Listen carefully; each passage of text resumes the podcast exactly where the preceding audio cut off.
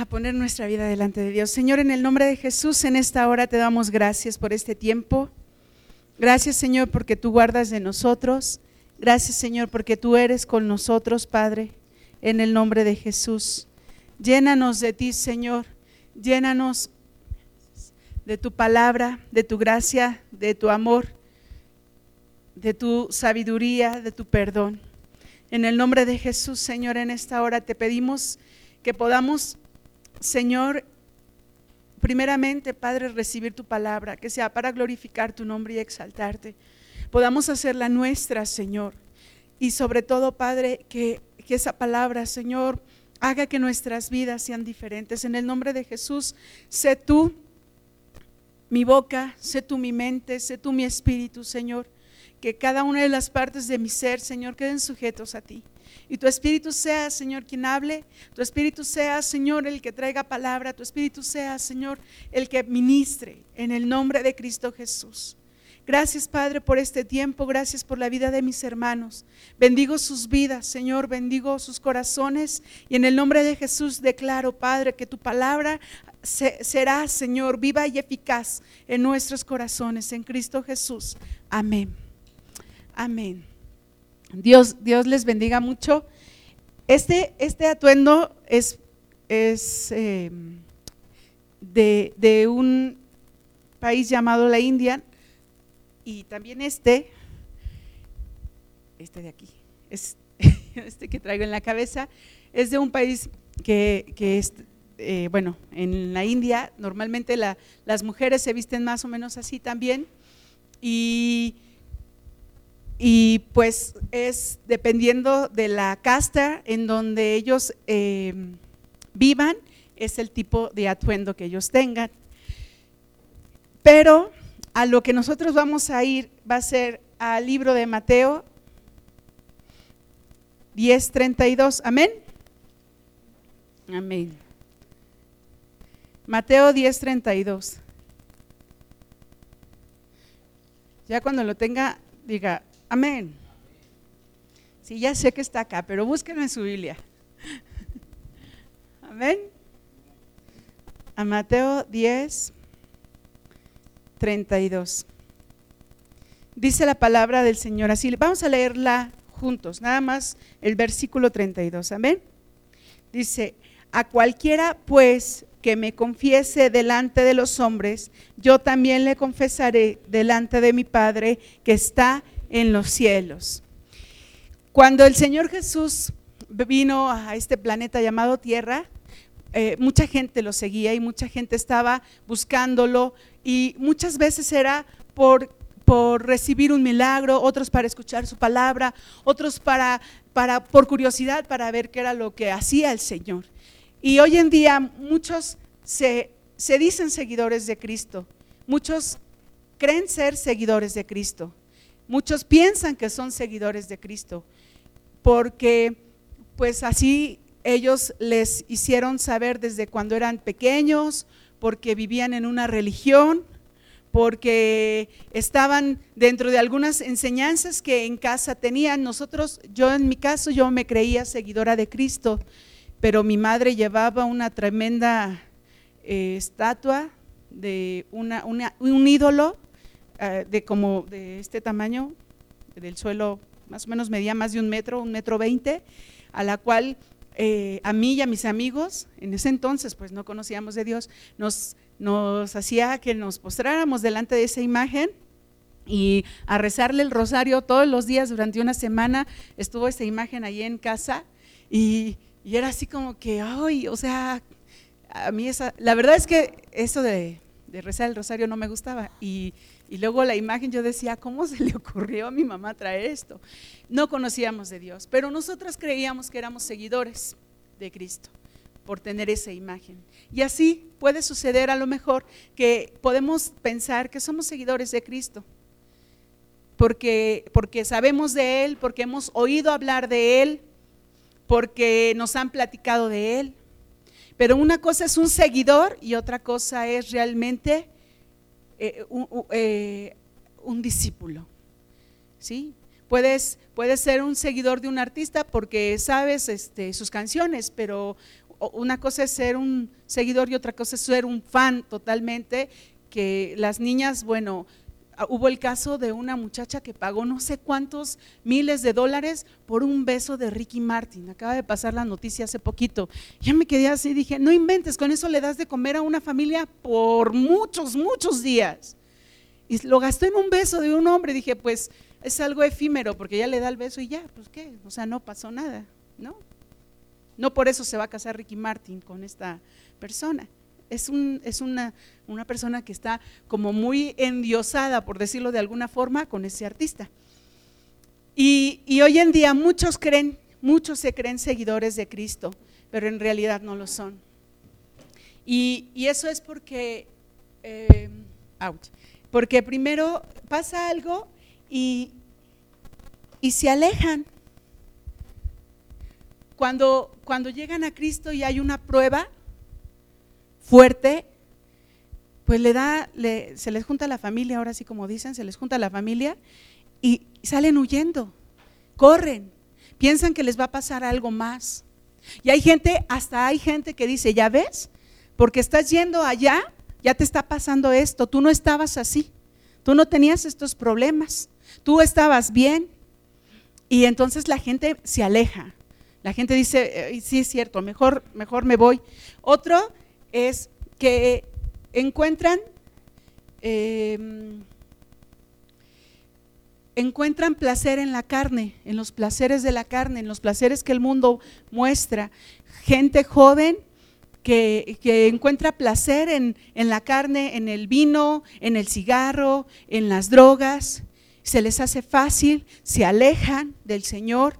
Conozco el caso de una, de una hermana que, bueno, tuvo a sus niños y sus niños crecen y uno de sus hijos se, vaya, se desvía el camino y empieza a drogarse este muchacho. No se habían dado cuenta sus padres. Este muchacho decía que iba a correr y pues cuál, no iba a correr, lo que iba era a drogarse con sus amigos. Y un día su papá lo encontró, precisamente le encontró la droga en su closet y encontró a este muchacho drogado. Y cuando esto sucedió, el, el hermano empezó a ayunar por su hijo, empezó a ayunar, empezó a ayunar. Y no comía el hombre, no bebía el hombre por su hijo. Y, el hijo se dio cuenta y le dijo, papá, ¿hasta cuándo vas a comer? Y él le dijo, hasta que tú dejes esto. Dice, yo no te voy a dejar solo, yo voy a estar contigo para sacarte de esto. Soy tu padre y voy a estar contigo. Y muchas veces a los padres pensamos que lo que está haciendo nuestros hijos pues sí, pobrecito, o sea, déjalo que haga lo que, lo que quiera, no va a pasar nada. Y si pasa algo, pues nos duele nuestro corazón. ¿Cuántos de nosotros amamos a nuestros hijos? en su mano. ¿Amamos a nuestros hijos profundamente? ¿Somos capaces de dar la vida por ellos? Yo creo que sí, cada uno de nosotros. Pero cuando nuestros hijos se empiezan a alejar, pues del Señor, nos, se empiezan a ir del Señor, en vez de que hagamos lo imposible o más bien hagamos nosotros lo que esté en nuestras manos para que Dios haga lo imposible, pues nos, nos duelen, pero los dejamos. Nos duelen, pero bueno, pues, o sea, ¿qué puedo hacer yo?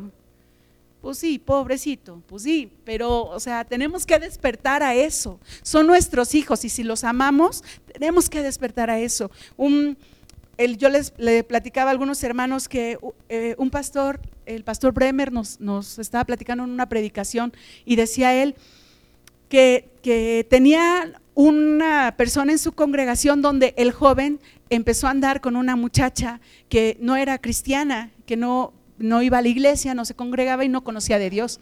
Y entonces, que en esta familia eh, pues, le hablaban los, hermanos, le hablaban los papás al muchacho y el muchacho no hacía caso. Hasta que un día la mamá ya desesperada y decidida agarró y dijo, oye hijo, estaban desayunando, el hijo bajó a desayunar y le dijo, oye hijo, ¿estás listo para morirte hoy?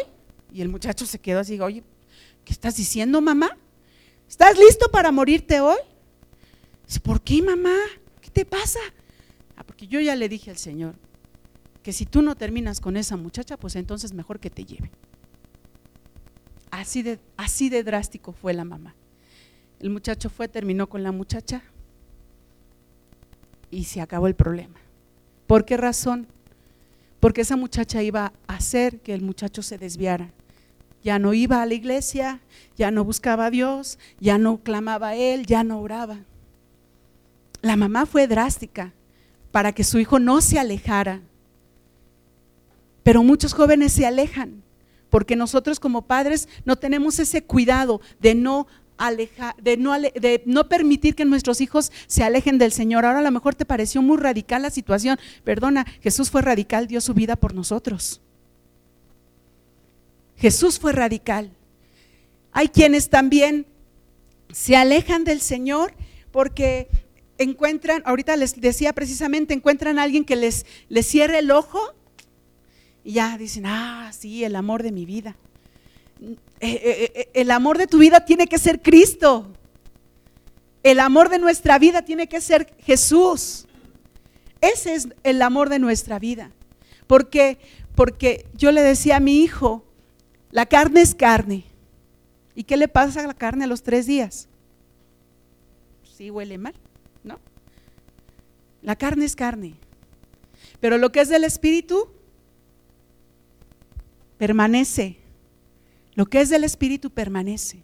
Y si tú quieres que tus hijos permanezcan, tienes que ser radical. Tienes que pensar en lo que Jesús quiere para tus hijos y en lo que tú quieres para tus hijos.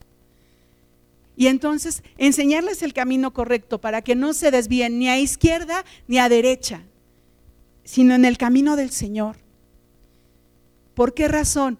Porque vienen días, vienen días difíciles vienen días difíciles. Yo, yo me he quedado pensando y yo a veces digo, Señor, ¿qué va a ser? ¿Qué va a ser de mis hijos? Tenemos que estar nosotros preparando a nuestros hijos. Hay quienes se alejan del Señor porque los papás se enojan porque están buscando al Señor. Yo cuando yo llegué al Señor, yo escuchaba historias de los jóvenes que que en ese tiempo estaban congregándose ahí con nosotros y decían, es que mi papá o mi mamá prefiere que me vuelva un borracho, que me vuelva un vicioso, a seguir a Cristo. Es que en mi casa prefieren que sea, que tome o que me vaya con mis amigos y me embriague o que me drogue, que venga a la iglesia. Es en serio, de verdad. Prefieren eso los padres que el hijo esté encaminado por un buen camino. Y muchos jóvenes por temor dejan a Cristo, porque porque les da temor lo que sus papás vayan a hacer. Les da miedo y prefieren dejar al Señor. Hay quienes dicen, "No, pues yo voy a seguir" y siguen, pero hay quienes se alejan, hay quienes prefieren irse. Y también hay quienes prefieren abandonar al Señor que abandonar a los amigos. Ah, el día de ayer eh, una persona en el Facebook puso, dice, eh, ahora me entero de que le prohibieron hablarle em, por, mis creencias, donde va, donde va, es una persona que tiene un amigo y dice que, que al lugar donde él va, le prohibieron hablarle a, a esta persona por las creencias de esta persona. Esta persona pues busca al Señor, trata de buscar a Dios.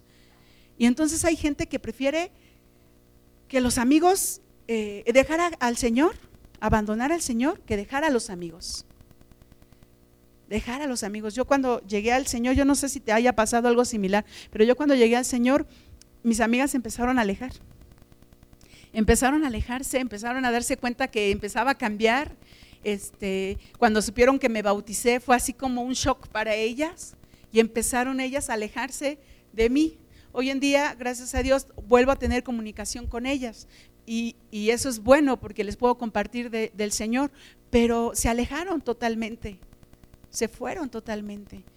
Igual familiares, se alejan, empiezan a decir, no, no me hables de tu Cristo, no me hables de tu iglesita, no me hables de tu Dios, no quiero saber nada de eso. No, no, no, no me hables, no me hables. había personas que, que, que decían, ahí van con los brinca, brinca, ahí va con los salta para atrás, ahí van este, con los que nada más aplauden. Y, y, empiezan las críticas sobre las personas que se acercan al Señor. Pero aquí lo importante es permanecer, porque habrá quienes se alejen. Yo recuerdo mucho cuando yo llegué a Cristo, mm, yo sé que aquí está mi papá, pero mis padres se molestaron. Ellos, ellos se, enojaron, tanto mi mamá como mi papá. Mi mamá estaba, bueno, yo le doy gracias a Dios ahora por la vida de mi mamá y por la vida de mi papá, pero para, para ellos fue difícil también el, ver que su hija ya no estaba siguiendo los pasos que le habían enseñado en un principio. Muchos papás se sienten que, que los hijos cuando, o, sí, los hijos cuando empiezan a caminar en Cristo, están traicionando. Casi, casi gritan, traición. ¿No?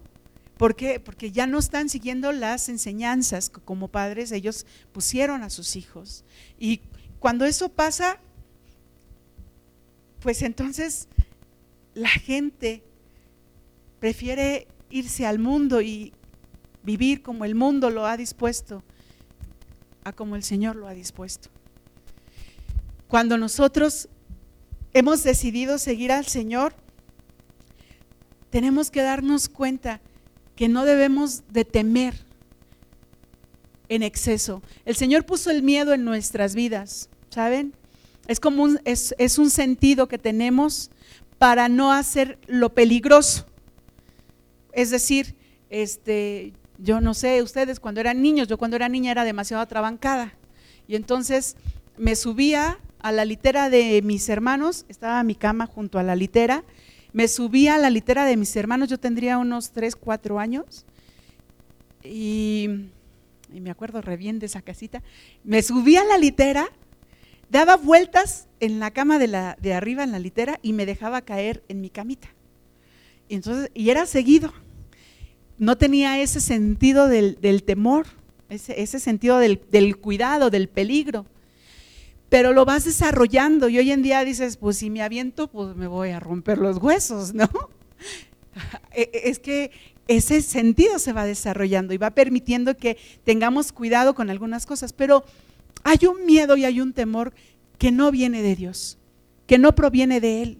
Y ese miedo y ese temor hace que nosotros no podamos levantarnos como realmente debemos levantarnos, no podamos hacer las cosas que tenemos que hacer, porque nos da miedo, porque nos da temor, eh, por, lo, el que dirán, por lo que vaya a pasar, por lo que vaya a suceder, por, por lo que vaya a ser, nos da miedo.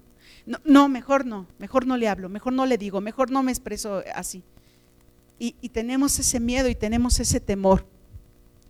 Y, y lo único que hace ese miedo y ese temor es no permitirnos hacer lo que Dios quiere. Ese miedo y ese temor hace que nuestro espíritu se apague. Que nuestro espíritu se apague. Cuando el Señor vino, el Señor fue muy valiente. Él sabía lo que tenía que vivir, él sabía lo que tenía que pasar.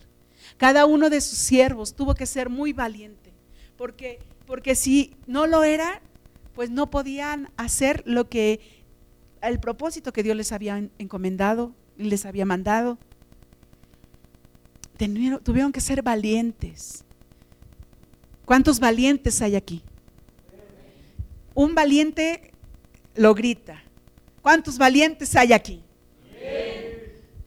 Yo, yo, deseo, oro a Dios que así sea, de verdad. Valientes y esforzados. Ahora que estaba leyendo eh, el libro de, Crónicas y de, Reyes, cuando lo estuvimos leyendo, llegó un momento donde yo, el Señor ponía mis ojos especial atención cuando describía a algún hombre o algún grupo de hombres. Y hablaba especialmente de esos hombres. Decía, estos hombres valientes y esforzados. Estos hombres este, eh, valientes, sumamente valientes, estos hombres eh, muy, muy esforzados, muy inteligentes. y, esa, esa parte me llamó mucho la atención, cómo el Señor los describía. Tenemos que ser muy, muy valientes, muy valientes, porque los días que vienen son días que a nosotros, si no lo somos, si no somos valientes, entonces pues no vamos a poder enfrentar lo que venga. Yo quiero platicarte de diferentes vivencias que tuvieron eh, diferentes personas en diferentes lugares. Y esto con un fin. Yo, bueno, ahorita te voy a platicar esto, pero lo de las vivencias sí te platico. Cuando hace tiempo nos platicaron a mi esposo y a mí de una, de una familia en China. Y esta familia eh, cristiana, pues los apresaron. Sabemos que en China no hay libertad para el Evangelio. Hay dos iglesias. Una es la del gobierno, esa es la manipulada por el gobierno, manejada por el gobierno chino. Y hay otra iglesia, que es la iglesia que es la iglesia perseguida, y que está oculta, porque si no, pues el gobierno hace de las suyas con ellos. Y esta familia fue apresada. Y cuando esta familia fue apresada, eh, les dijeron a los padres y a los, a los hijos, a los padres primero les dijeron, eh, niega a tu, a tu Dios o se mueren tus hijos. Y entonces el padre no negó al Señor, y empezaron a matar a sus hijos delante de ellos. Llegó un momento donde le dijeron, niega, tu, niega a tu Dios o matamos a tu esposa. Y el, el, hombre no, no, no, no dijo nada, siguió orando porque lo que hacían era estar orando y mataron a su esposa delante de él. Y al final lo mataron a él. Conocemos también la historia de otra familia china igual en la misma situación. Y lo que hizo la mamá fue decirles, niños, a callar. Esta noche cenamos con el Señor. Y mataron a esta familia. Conocemos el caso de, de un hermano que llevaba Biblias, mi esposo les ha comentado algo sobre él, y llevaba Biblias al Medio Oriente. Y este hombre llevaba Biblias primero a, la India, llevaba Biblias también, llevó Biblias a lo que es la parte, esa parte de Asia, y llevaba Biblias también a, Medio Oriente. Y llegó un momento donde lo empezaron a perseguir y lo, lo, lo tuvieron ya fichado, este hombre es latino, y le negaron ya el poder entrar a estos países. Le dijeron, si tú vienes de nuevo a traer Biblias, te vamos a matar o te vamos a meter en la cárcel. En esa parte del mundo, tener una Biblia son ocho años de cárcel. Tener una. Él llevaba miles. Dice él que los metía en las maletas. Llevaba algunos, algunos jóvenes fueron con él y llevaban maletas y él les decía a los jóvenes, nada más pueden llevar dos mudas de ropa no pueden llevar más, no pueden llevar así que las niñas que se quieren ver así lindas, no, no pueden, dice, no se preocupen, de todas formas no se van a ver. Pues, ¿Por qué? Pues porque están tapadas. Desde el avión tienen que taparse, no pueden bajar del avión si no están tapadas.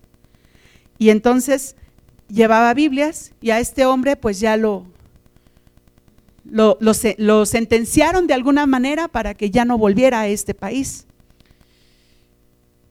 Conozco el caso de, una mujer que en ese país, en esos países árabes, en esos países musulmanes, a ella la empezaron a perseguir, ella y su hermana son cristianas, la empezaron a perseguir hasta que a ella la, apresan, la meten a la cárcel a ella, estuvo incomunicada mucho tiempo, no sabían nada sus papás de ella, temían que la mataran o que la golpearan, o, que la violaran, hasta que llegó el momento en que por fin, gracias a Dios, después de mucho tiempo, la dejaron salir.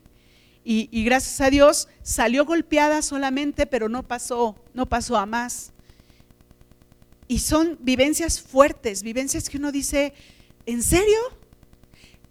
cuando pasó lo de Francia, yo les decía la vez pasada o una anterior, cuando estaba también compartiendo, cuando sucedió la de Francia, lo de Francia, no, a nosotros nos impactó mucho porque está más cerca, porque está, e, es más la, la, la comunicación entre, entre esa parte del mundo y esta parte del mundo. Y lo que sucede en Medio Oriente muchas veces no nos damos cuenta. Muchas veces es como, como, como que no lo creemos, como que no es real. Y suceden ese tipo de cosas. Hace rato que estábamos viendo la película. Quien llegó temprano pudo ver la película y la verdad está, está muy buena. Y, y la película nos muestra cómo esa parte del país está siendo, eh, cada uno de los cristianos están siendo atacados. Y la verdad es que la película fue muy, voy a, voy a expresarlo así, fue muy light. Conocemos el, el caso de un pastor precisamente en Medio Oriente que recibió a este hermano que llevaba las Biblias. Después de, de mucho tiempo o de tiempo de estar compartiendo la palabra allá, al pastor lo meten a la cárcel, lo matan, lo descuartizan, su cuerpo lo avientan afuera de su casa para que cuando lleguen sus niñas de la escuela puedan ver a su padre muerto, descuartizado, afuera de su casa cosas muy, muy tremendas. Estábamos viendo también hace unos días cómo en, en la época de la Segunda Guerra Mundial, cuando perseguían a los judíos, cómo era cruel la situación. Y no ha parado. Hoy en día también. Hoy en día eh, es cruel la situación. Hay niños en Turquía hoy en día, de la edad de los niños de aquí, 6, 7, 8, 9, 10 años, les dan un arma y les dicen, mata a tu padre, porque no negó a su Dios. Mata a tu madre, porque no negó a su Dios. Y los niños se ven obligados si tú no los matas, los matamos nosotros. De esa magnitud están viviendo en esa parte del mundo. A eso es, eso es lo que están viviendo los niños. ISIS es un grupo radical totalmente y está reclutando niños. Niños y le están enseñando que tienen que matar a todo aquel que no es musulmán. Porque porque así lo, lo enseña. Muy, radicales, totalmente.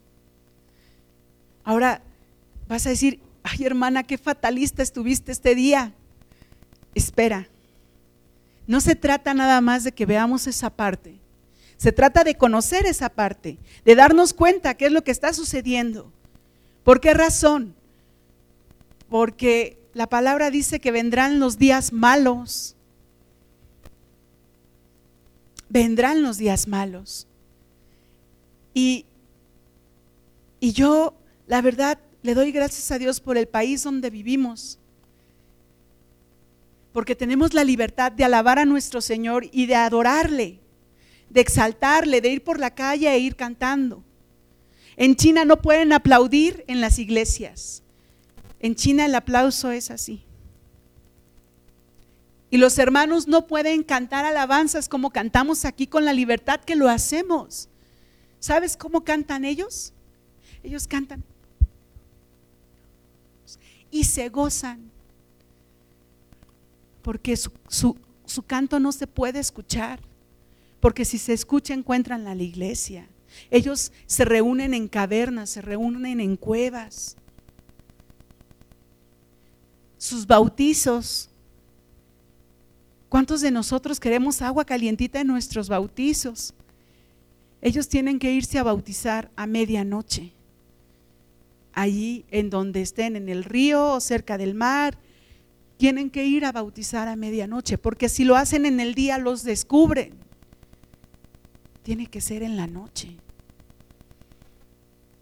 Situaciones donde la gente realmente busca a Dios. Busca a Dios.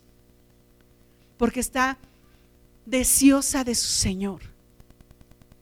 Deseosa de estar delante del Rey. Y aquí yo a veces le digo, Señor, ay Señor, con tan poquito ya nos echamos a perder. Con tan poquito ya estamos chillando.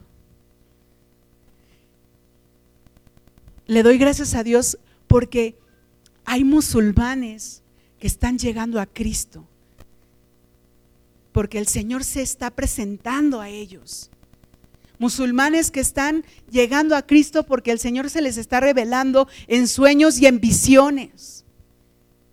Decía, decía un, hermano, un, español, que había una pareja de matrimonio. Ella iba a la iglesia, él no. Y, ella estaba pues triste porque este hombre eh, no la dejaba ir a la iglesia tan seguido y entonces el, pastor de ese lugar, que era muy joven, le dijo, ora y clama a Dios por tu esposo, tú no dejes de orar por él. Y estuvieron orando en la iglesia por él. Y llegó un día donde este hombre llega a su casa, abre la puerta de su casa y lo primero que ve, se espanta y cierra la puerta. No entró a su casa y se esperó afuera unos minutos y dijo, ya se ha deberido. Y volvió a abrir la puerta y allí estaba y volvió a cerrar la puerta y corrió con el pastor y le dijo, tú, tú, tú, tú tienes la culpa. Y le dijo, ¿la culpa de qué? Dice, tú, tú fuiste, tú lo mandaste. ¿A quién? A ese señor que estaba en mi casa. Dice, eh, no sé de qué me estás hablando. Yo llegué a mi casa de trabajar, abrí la puerta y estaba, ahí estaba Jesús. Y se quedó el pastor así, dicen, pues sí, o sea, yo no lo mandé, yo no, yo no lo mandé, él se presentó porque Él quiere tu salvación. Y empezó a hablarle del plan de salvación y ese hombre recibió a Cristo. Cosas como esas están sucediendo. Tremendas, tremendas. Pero todo esto tiene una razón, todo esto tiene un porqué. No es porque, no es para que nos angustiemos, se nos revuelve el estómago, nos mordamos las uñas de las manos y de los pies y entonces digamos, oh cielos, ¿qué, qué es lo que va a suceder? ¿Qué es lo que va a pasar? Si tu vida no es recta, si tu vida no es correcta, si tu vida no está en Cristo, es momento de que hagas a un lado todo lo que no sirve y camines en esa rectitud. Por una razón. ¿Por qué? Porque vienen días difíciles. Ayer estábamos platicando, estaba mi esposo y estaban unos pastores y estábamos platicando precisamente de esos días estábamos platicando de las, de las situaciones que vamos a vivir nosotros y si no somos nosotros, nuestros hijos. De situaciones complicadas. De situaciones donde debemos de aprender y darnos cuenta que estamos en un ejército, en el ejército del Dios viviente, del Dios viviente, del Dios vivo. En ese ejército estamos. Ahora, todo ejército se prepara. Todo ejército se prepara. ¿Por qué? Porque sabe que en el momento que va a enfrentar al enemigo, el enemigo no va a tener compasión de uno. El enemigo no va a tener compasión. A él no le va a importar cómo vienes vestido, ni cuánto dinero tienes, ni dónde vives, ni qué carro tienes, ni quién es tu esposa, ni quién es tu esposo, ni quiénes son tus hijos. Él va por todo. Él va por todo. Ese enemigo no tiene compasión. Cuando a mí me gusta mucho la historia, ya les había platicado, cuando he visto reportajes del día D, cuando Estados Unidos invade Normandía, muchos soldados iban preparados ya con la conciencia de que tenían que enfrentar a los alemanes y que tal vez ahí iban a, morir. Y platican algunos soldados, dice, era tanto el miedo de algunos que vomitaban o que se hacían del baño en las lanchas en las que iban, porque sabían que se iban a enfrentar a un enemigo feroz. Y nuestro enemigo es feroz. Nuestro enemigo no tiene compasión. El Señor sí. El, Señor tiene misericordia, pero nuestro enemigo no.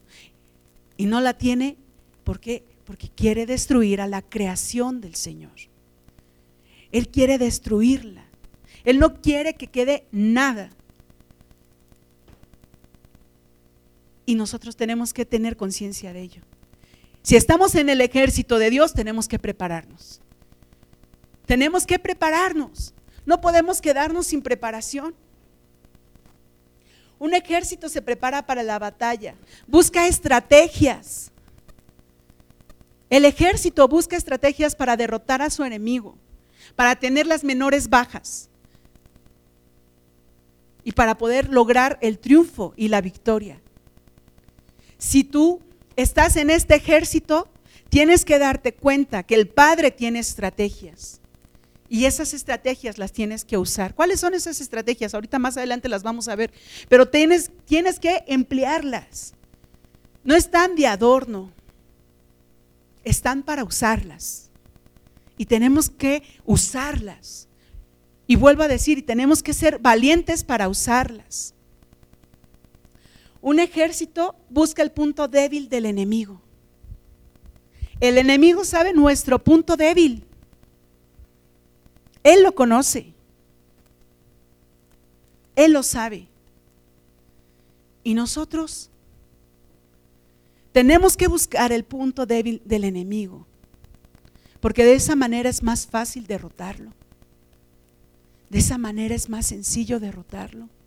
Cuando vino, cuando los americanos iban a invadir Normandía, ellos le hicieron creer a los nazis que iban a invadir otro lado, que iban a llegar por otro lado, y por eso Normandía quedó sin tanto cuidado y pudieron por eso llegar hasta donde tenían que llegar, que era una especie de loma donde estaban los búnkers y donde tenía, estaban las armas de los alemanes y ahí estaban los alemanes.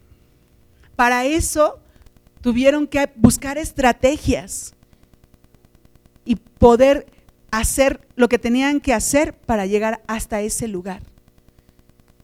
Qué difícil. ¿Por qué? Porque hubo bajas, porque muchos no regresaron a sus casas, pero consiguieron la victoria ese día. Se consiguió la victoria. Y nosotros tenemos que buscar la victoria. Un ejército se dota de armas. ¿Dónde están nuestras armas? ¿Cuáles son nuestras armas? A lo mejor ni siquiera sabes que tenías armas. ¿Y de qué armas me hablas, hermana? No tengo ni la menor idea. Ahorita vamos a ver cuáles son esas armas también.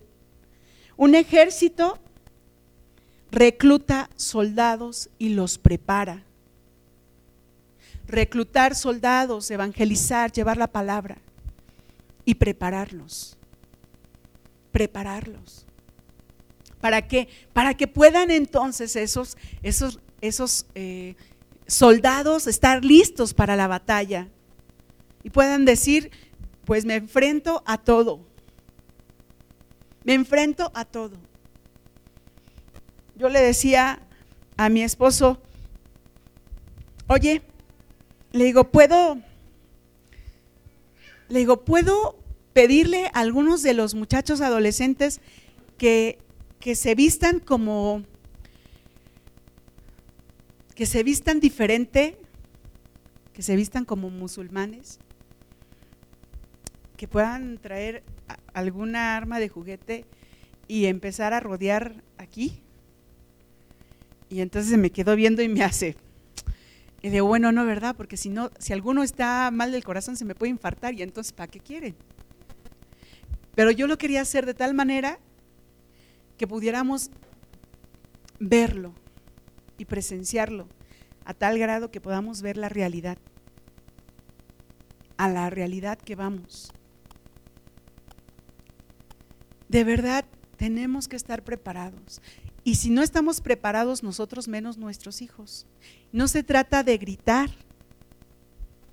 No se trata de, de, usar las cosas o piedras de manera que, que le estás dando nada más, ahora sí como palos de ciego. Se trata de usar las armas correctas y de la manera correcta. Y si nosotros no estamos preparados, nuestros hijos menos. Si nosotros no estamos listos para la batalla, nuestros hijos menos. Muchas veces he despertado a mi familia aún dormida. He, tenido sueños donde he tenido que reprender al enemigo en sueños. Y he tenido, mi familia se despierta, mi familia se, se, impacta. porque Porque empiezo a hablar dormida y empiezo a reprender dormida. No se me entiende nada. Pero ellos, pues, pues sí se, impresionan y entonces empiezan a, decirme, Sandy, sobre todo Sandy. Y es cuando reacciono y digo, estaba dormida. Aún en sueños tenemos que estar preparados. Aún en sueños tenemos que estar listos para poder defender a lo nuestro. Para defender lo que es nuestro. Yo estoy dispuesta a luchar por mi familia, yo no sé tú. Yo estoy dispuesta a, a poder levantar mi arma en contra del enemigo. Y tenemos que hacerlo. No esperar a que el enemigo venga y nos invada. Tenemos que hacerlo. Porque es importante, porque es necesario.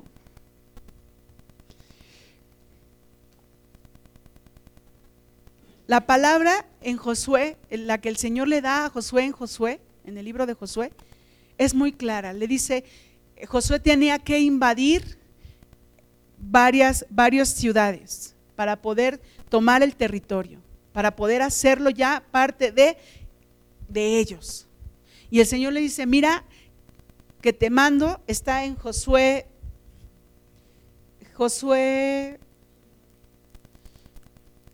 no lo anoté, pero es uno, uno, Josué 1, 8, y dice, mira que te mando que te esfuerces y seas muy valiente. ¿Y sabes que esa palabra no nada más fue para Josué, sino también para nosotros? Te mando que seas valiente y no temas ni desmayes, porque Jehová tu Dios estará contigo en donde quiera que vayas. En donde quiera que vayas. A donde quiera que vayas, tienes que ser valiente, tienes que ser esforzado, tienes que ser decidido, agarrar y decir, sí, sí voy a lograrlo, sí voy a poder. No por mis fuerzas, sino con su Santo Espíritu. No porque tú vas a agarrar tu arma y vas a agarrar. No, la piedra que agarró David, ¿sí? Si David lo hubiera hecho solo, esa piedrita no le hubiera dado ni nada a, a Goliat. Esa piedrita fue dirigida por el mismo Señor. Y por eso dio en el blanco, y por eso mató a Goliat, y por eso David pudo, pudo derrotarlo pudo vencerlo, porque fue el Espíritu de Dios quien dirigió esa piedra. Y tenemos que permitir al Espíritu de Dios que dirija, que dirija. Porque de alguna u otra forma, si no lo hacemos, el enemigo se infiltra. Se infiltra. ¿Has, has tenido alguna, eh, ¿cómo se llama? Grieta en alguna pared donde tengas agua, donde almacenes agua. Si no has tenido una, grieta, no, has, no, has, no te has dado cuenta, pero el agua empieza a gotear y se empieza a infiltrar. Y empieza de poquito en poquito, de poquito en poquito. Y poco a poco esa grietita se va, se va haciendo blanda y va permitiendo el paso más del agua. Y llega un momento donde el paso del agua es ya inevitable. De la misma manera es el enemigo. Busca, busca en tu vida, busca en tu vida cualquier grieta, cualquier grieta para infiltrarse, para infiltrarse y para hacer lo suyo. Dice la palabra que el enemigo no viene, perdón, que el enemigo viene a hurtar, matar y destruir. Y sabes qué? Nosotros tenemos que estar vigilantes, vigilantes a que no venga, no destruya, a que no haga de lo suyo en nuestra familia, con los nuestros. ¿Por qué razón? Porque si no, lo va a hacer. Ahora yo te invito a que empieces a pensar y a meditar qué ha destruido ya. Vas a decir, no, pues nada, yo estoy bien.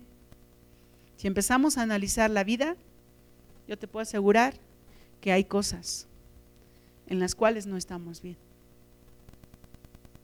Donde el enemigo ya vino a destruir, a hacer un desorden. No ha tomado tu vida porque Dios no le ha permitido, pero sí ha hecho desorden. Ha venido a hurtar.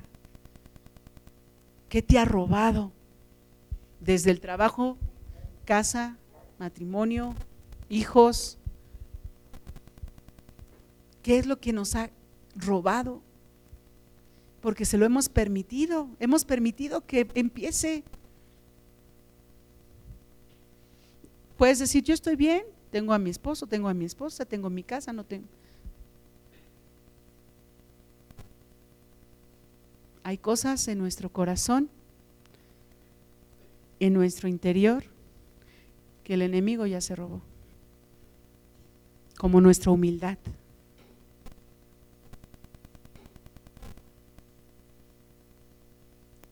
como nuestra falta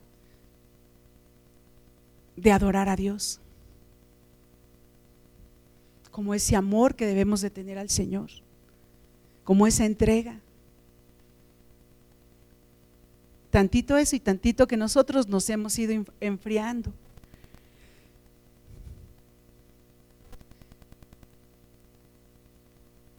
¿Qué tan valientes, qué tan valientes estamos dispuestos a hacer?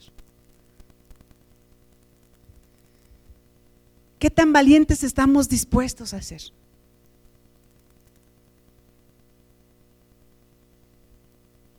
Al grado de, si el Señor te despierta a las 5 de la mañana, a las 3 de la mañana, yo creo que a lo mejor me vas a decir que sí, te puedas levantar, puedas doblar tus rodillas y clamar. Al grado de que puedas hacer algo que para ti es imposible que para ti puedas decir esto es una locura? ¿Qué tan valientes? ¿Qué tan valientes podemos ser? Nuestra mejor arma, Efesios 6:10.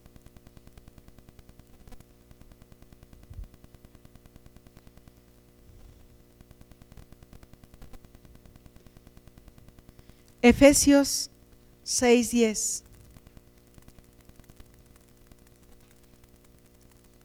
Ahora, ¿por qué te vestiste así, hermana Sandy? Mira, en estos países tú y yo seríamos perseguidos. En estos países tú y yo no podríamos adorar a Dios con la libertad que lo hacemos. En estos países tú y yo no podríamos ir por la calle alabando al Señor o compartiendo su palabra. Cuando, cuando mi hijo era pequeño, tendría unos 3, 4 años, y escuchábamos el testimonio de este hermano que llevaba Biblias al Medio Oriente, mi hijo decía, cuando, cuando el hermano hacía un llamado, en ese testimonio hacía un llamado a los jóvenes y les decía, ¿quieres ir conmigo? ¿Quieres ir conmigo? Y era en un cassette, nosotros lo escuchábamos todavía en cassette ese, ese testimonio. Y, y Gama me decía, déjame ir, mamá. Déjame ir, mamá. ¿Sabes? Yo he orado porque nuestros niños tengan el espíritu de Elías. Porque nuestros niños puedan decir, voy a ir. A donde Dios me mande voy a ir.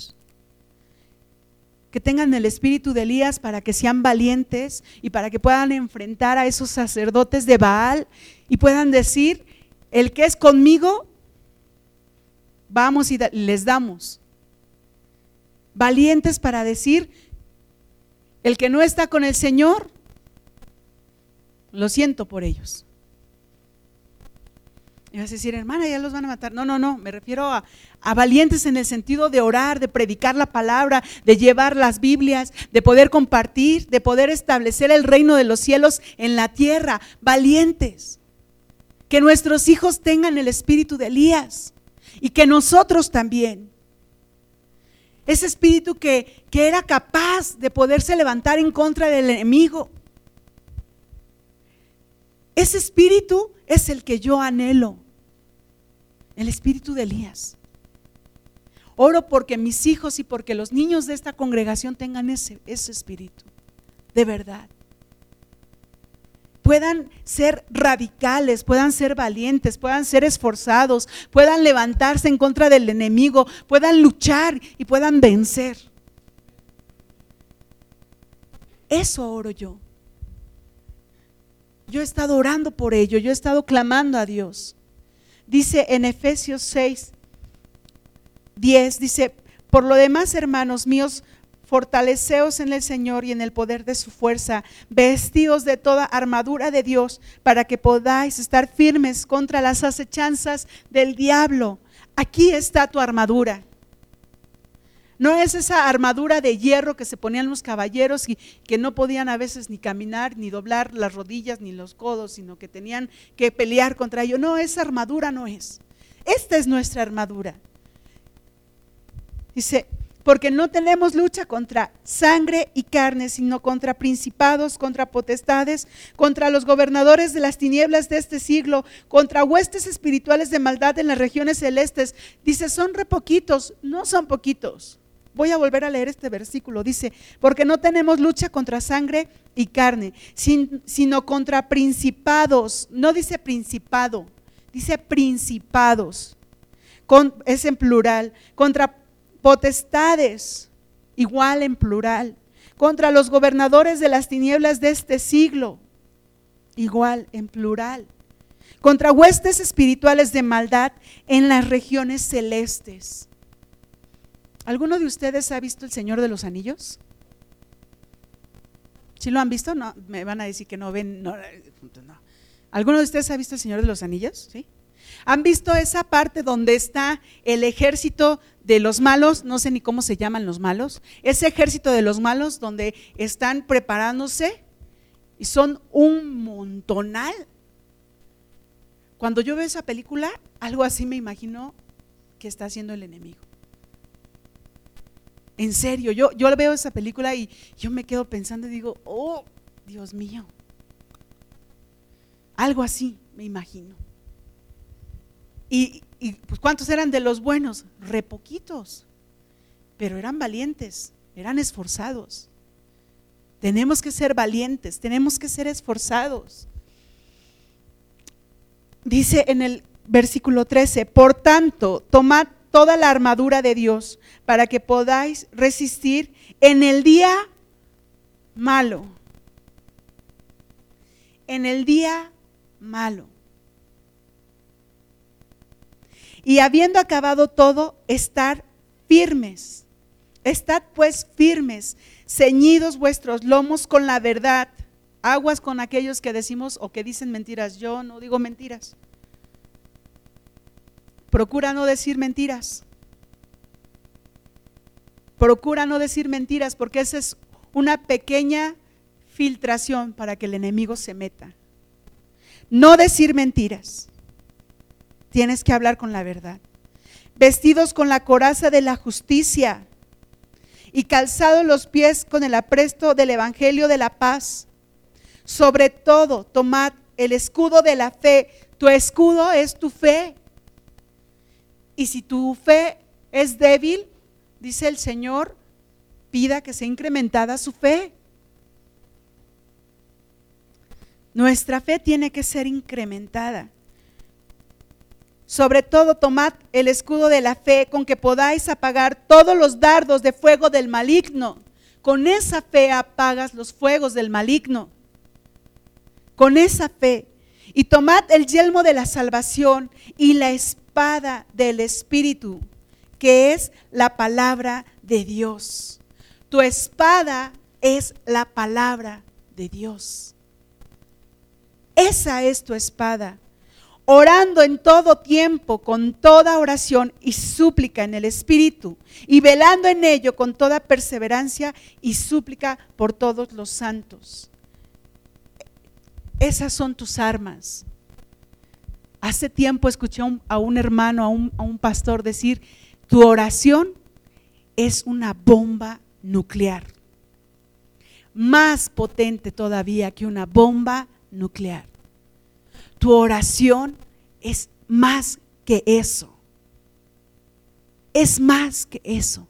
Porque tu oración puede mover montañas. Dice la palabra que si tienes fe como un grano de mostaza, dile a esa montaña que se mueva y se moverá. Había una viejita y oraba esa viejita porque esa montaña se moviera. Fue a dormir y al otro día despertó y vio la montaña ahí y le dijo al Señor, ya sabía que no la podías mover. No, no tuvo fe. ¿Dónde quedó su fe? Perdió su fe. La fe, la oración, y cada una de las cosas que el Señor nos habla en Efesios, podemos tomarla y ponerla en práctica. Enseñarles a nuestros hijos. Enseñarles a ellos. Ven, siéntate aquí conmigo.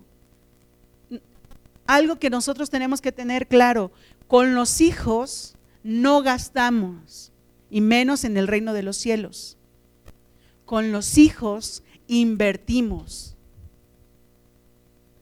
Con los hijos invertimos.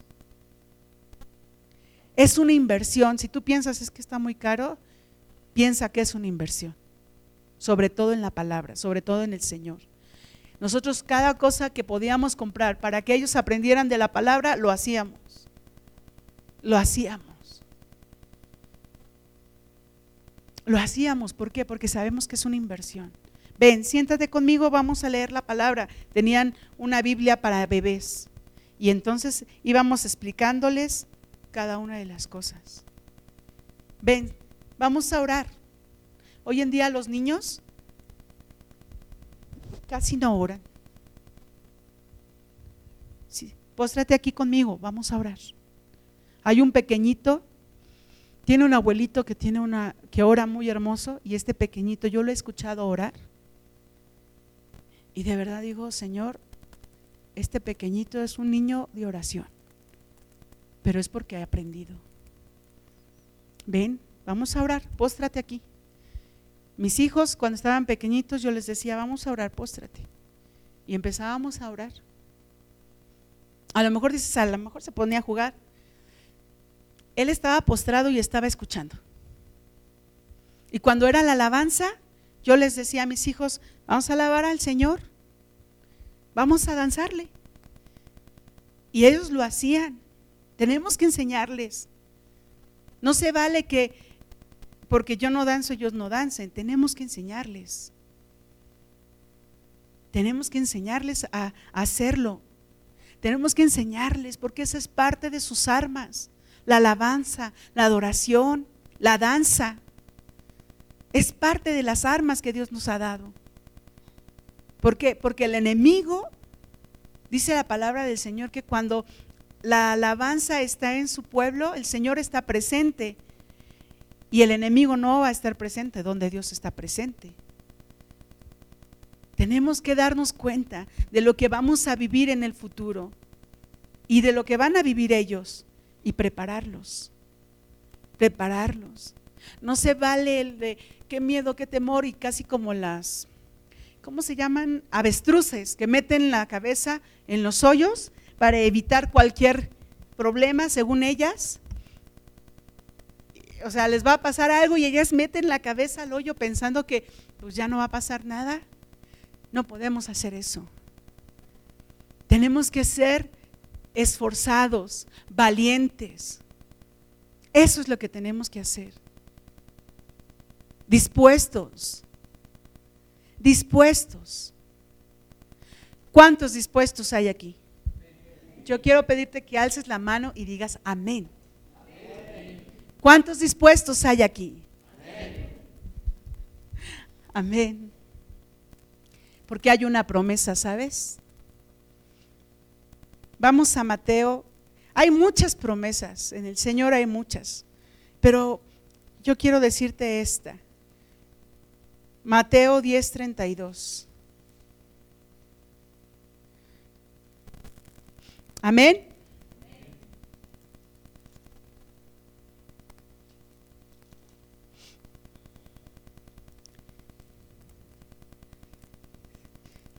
Dice la palabra del Señor. ¿Lo leemos todos juntos? Amén.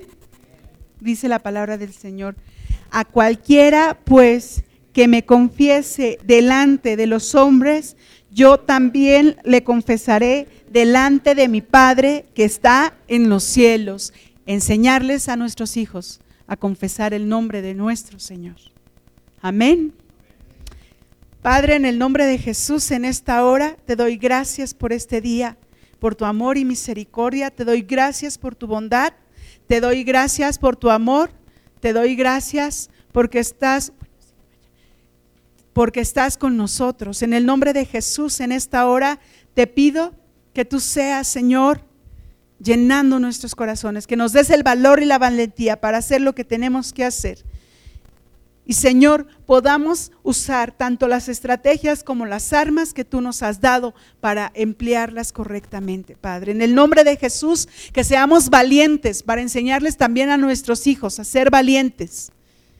Y podamos, Señor, bendecir tu santo nombre, glorificar tu santo nombre con nuestra vida, Padre. En Cristo Jesús. Amén.